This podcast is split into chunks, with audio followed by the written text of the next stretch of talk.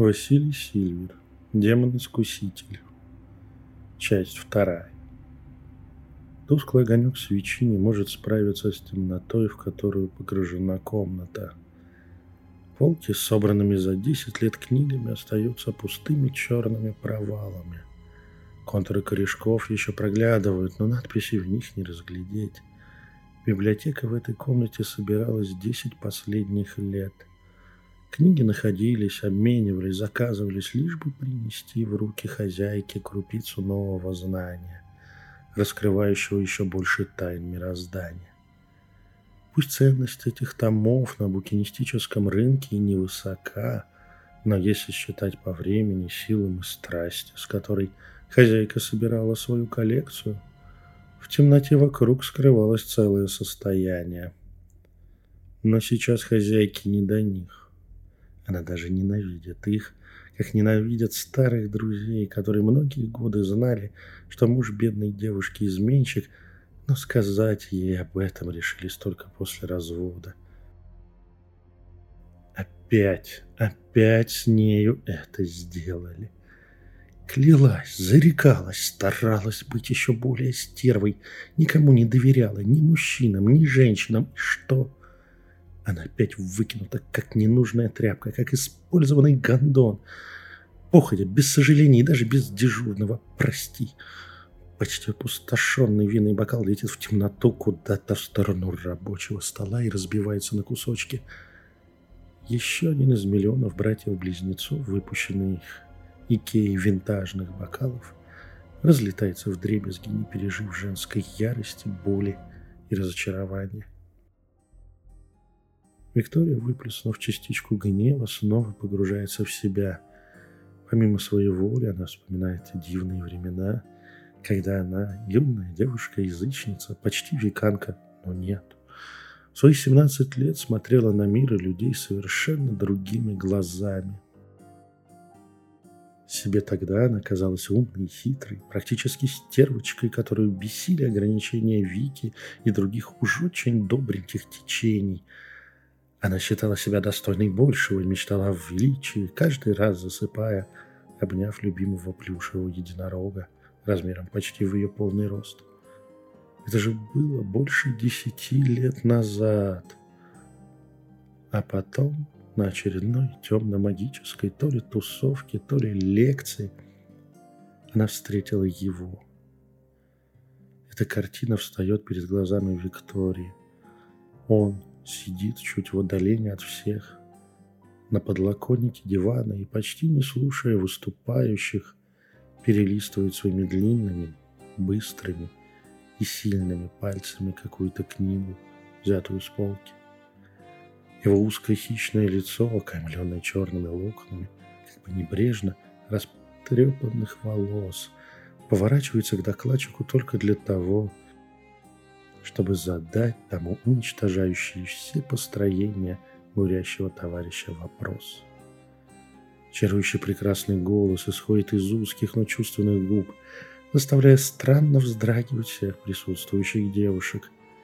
В приглушенном освещении бледная кожа его лица и рук так изысканно контрастирует с его темным нарядом. Простым, рубашка и джинсы, но невозможно ему идущим – Виктории в этот момент кажется, что сам Белиал поднялся из глубины ада, чтобы присутствовать здесь. Конечно, он обращает внимание на Вику. Самую молодую, самую дерзко одетую и самую умную из присутствующих там женщин. После лекции он ведет ее в кофейню, где разговаривает с 17-летней Викой как с равной, несмотря на то, что ему уже 22. Он не устоял перед ее очарованием. Он чувствует в ней особый, нестандартный ум и древнюю душу. В ней невероятно сильно темной звездой горит талант к магии и к его специальности. Он оказывается демонологом. Многим среди магов известным и успешным профессионалом, которого уважают, а порой даже боятся. Но на Москве проездом, и ему нужно возвращаться обратно в свой город, увы. Встретятся ли они когда-нибудь еще? Она проводит эту ночь с ним. Но он не трогает ее невинности, говоря, что к инициации Магесса ее таланта нужно подготовиться особенным образом. Сильные жилистые руки, страстные губы и общее ощущение, что она, наконец, вытянула у судьбы свое письмо в Хогвартс, приводит Викторию в восторг. Они обмениваются контактами в соцсетях, и на утро он отправляется в свой далекий Екатеринбург. Когда достаточно известная в тусовке женщина рекомендует Вике быть поосторожней с Константином, именно так зовут красавца-демонолога, да просто отмахивается. Виктория списывает все на естественную зависть, увядающей, как ей кажется, красавицы под 30. Костя же учит Вику очень многому. Он объясняет ей, как правильно читать труды классиков. Он помогает ей понять сложные места у Кроули, Папюса, Уэйта и Мазерса. Он приобщает ее к европейской магической традиции. Как жалко смотрятся теперь Викины потуги в язычество и ведовство по сравнению с высшей магией.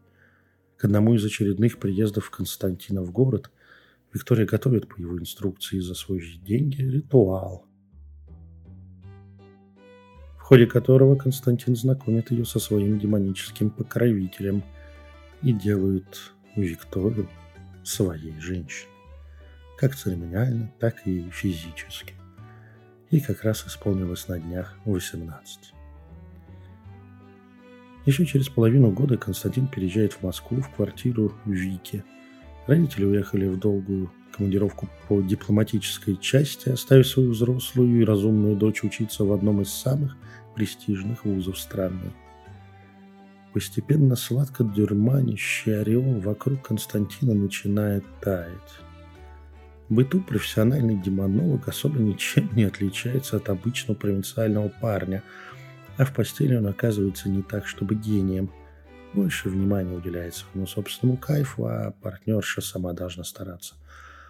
Вот в ритуалах сексуальной магии там, да, там Виктория чувствует настоящий кайф и бурю энергии, переплетающихся с эмоциями.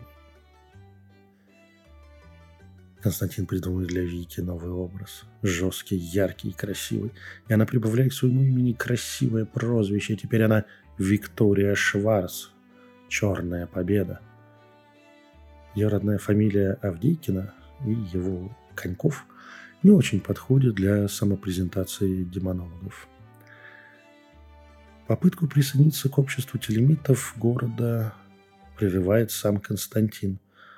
Он замечает, как лидер общества начинает оказывать чуть более особые знаки внимания Виктории, а Костю мягко отодвигает на второй план, из-под показывая Вике, что Константин кое в чем ошибается в трактовках учения брата Марся.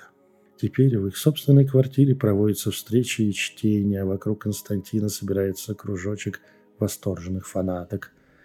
Даже в ряде сексуальных ритуалов они начинают участвовать сначала на вторых ролях, а потом и становятся центральными фигурами. Вике это не нравится.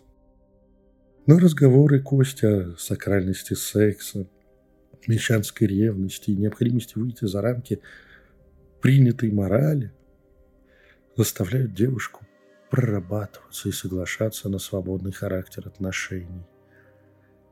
Главное же то, что Вика устанавливает свой личный контакт с демонами. Она уже может сама обращаться к ним, призывать их и проводить церемонии. Она усиленно читает, записывает за Константином по сети «Тайна от Кости», слушает лекции телемитов и так далее – Скоро ей самой кажутся чуть странноватыми построения кости о демонологии. Ударом молнии с ясного ночного неба для их союза становится случайность. Как в дурном анекдоте. Виктория возвращается с работы пораньше. Усталая и злая. Намереваясь поговорить с Костей, что ему тоже стоит искать работу и а то ей нужно заканчивать диплом и жить только на ее заработанные деньги и деньги ее родителей. Это немного недостойно великого демонолога. Фаркующие голоса Кости и одной из молоденьких, ей хоть 16-то есть, поклонницы спальни заставляют дернуться уголок глаза Вики.